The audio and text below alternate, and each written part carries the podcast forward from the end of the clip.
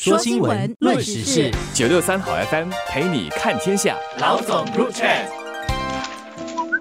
各位听众，大家好，我是《新民日报》的朱志伟。大家好，我是《联合早报》的郭丽娟。从星期一开始就刮起了世界杯的风潮，不知道大家有没有一直在追求？我自己是没有看第一场比赛，因为是卡塔尔对南美洲国家厄瓜多尔 （Ecuador），所以我的兴趣也没有太大。那今年的世界杯其实有蛮多的争议的，争议性其实就是从主办国卡塔尔开始说起。卡达尔作为一个小国家，国土面积只有一点一五万平方公里，人口也只有两百九十三万，能够举办世界杯，其实对于新加坡来说都是一种鼓舞吧。我们可以期待哦，尤其是世界杯将在四年后扩军，从目前的三十二支球队再增加十六支球队，增加到四十八支球队哈。亚洲这边也会增加名额。当然，如果新加坡有朝一日能够踢入世界杯，那是最好的。如果这个梦想不能成真的话，是不是也能够学卡？啊，那样，那我们就和其他的东南亚国家一起举办世界杯，让世界杯能够第一次来到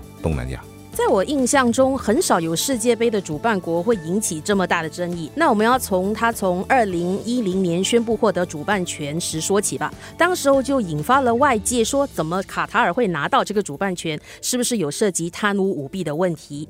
那到后来，因为夏天的天气酷热，所以破天荒的世界杯第一次在十一月、十二月份举行，那就与各国的欧洲足球联赛等等撞期了，引起了一些不满。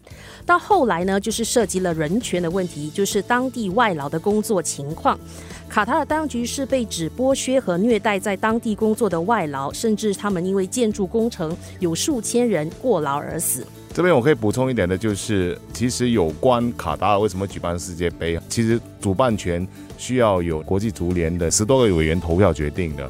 那时候就传出说，卡塔尔贿赂的那个金额是高达七百多万美金。当然，当时的那个足联的会长是否认。现在哈，他又说他其实蛮后悔让卡塔尔举办这个世界杯的，而他目前也会因为涉嫌贪污的罪名被调查了，所以这件事情还并没有完。当然，卡塔尔另外一个就是因为卡塔尔的主办，卡塔尔是第一个中东国家，也是海湾地区的国家主办世界杯嘛。像过去的世界杯都是在六七月举行的话，那个天气是摄氏五十度高温，所以后来就决定改在北半球的冬季时间，那也就是十一月多，就是现在我举办世界杯。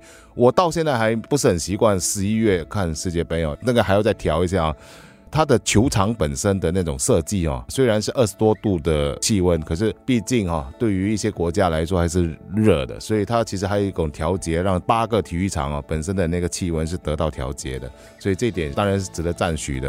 不过这边也可以提一下，卡达尔为了这次的世界杯花了两千多亿美金哦，那是世界上 投资最大的金额哦。这两千多亿美金是用来做什么呢？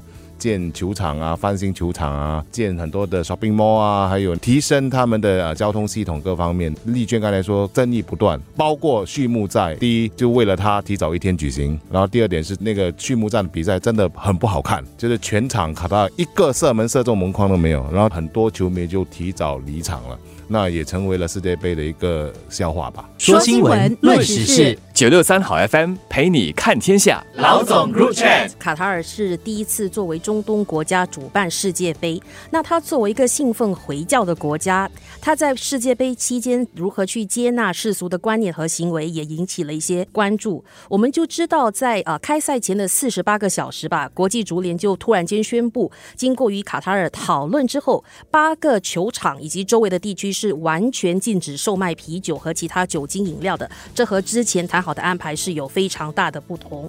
另外一方面呢，卡塔尔的世界杯大使在接受人权相关的纪录片访问中时，就称同性恋会轻视回教徒的思想。我知道当时候是一名世界杯的发言人，就马上叫停了这次访问。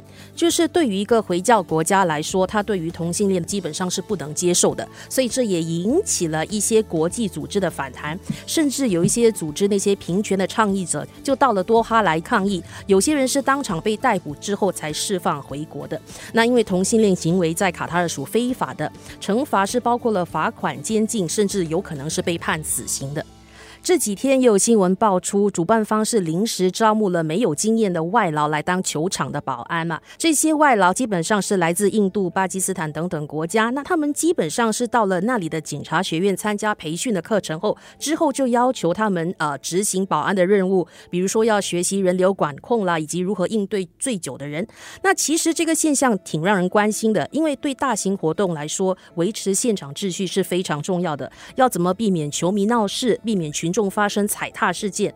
如果这一切控制不好的话，那后果当然难以想象了。那今年的世界杯本身还有什么看头呢？那一般的球迷嘛，是看门道；非球迷的话，那看的应该就是那些赢过世界杯啊，或者说强旅的一些表现嘛。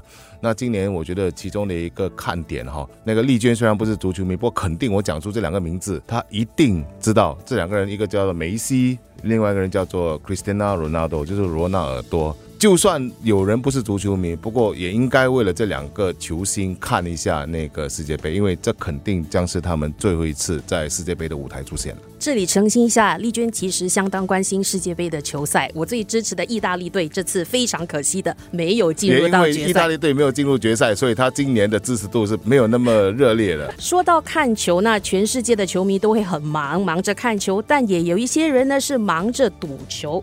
我最近在游览社交媒体和一些网站的时候，就经常弹出一些赌球网站的广告。那广告里的男主角就告诉你：哇，上一届世界杯我赢了多少钱？这次我也。要大赢特赢。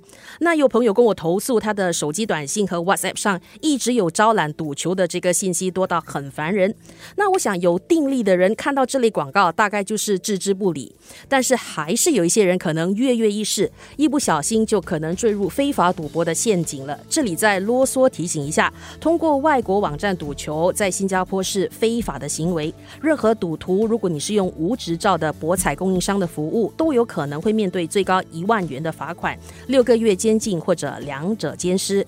在新加坡，如果你想赌球的话，那只能通过新加坡博彩公司来这么做了。在这边也要提醒大家，就是小赌怡情。我这里可能再补充一下，什么是非法赌球？大家不要以为，如果说你收到的简讯告诉你说，哎，我我我可以预先送你多少钱的这个 credit 啊，就可以开启一个户口，然后这个户口呢就可以让你上某一个网站。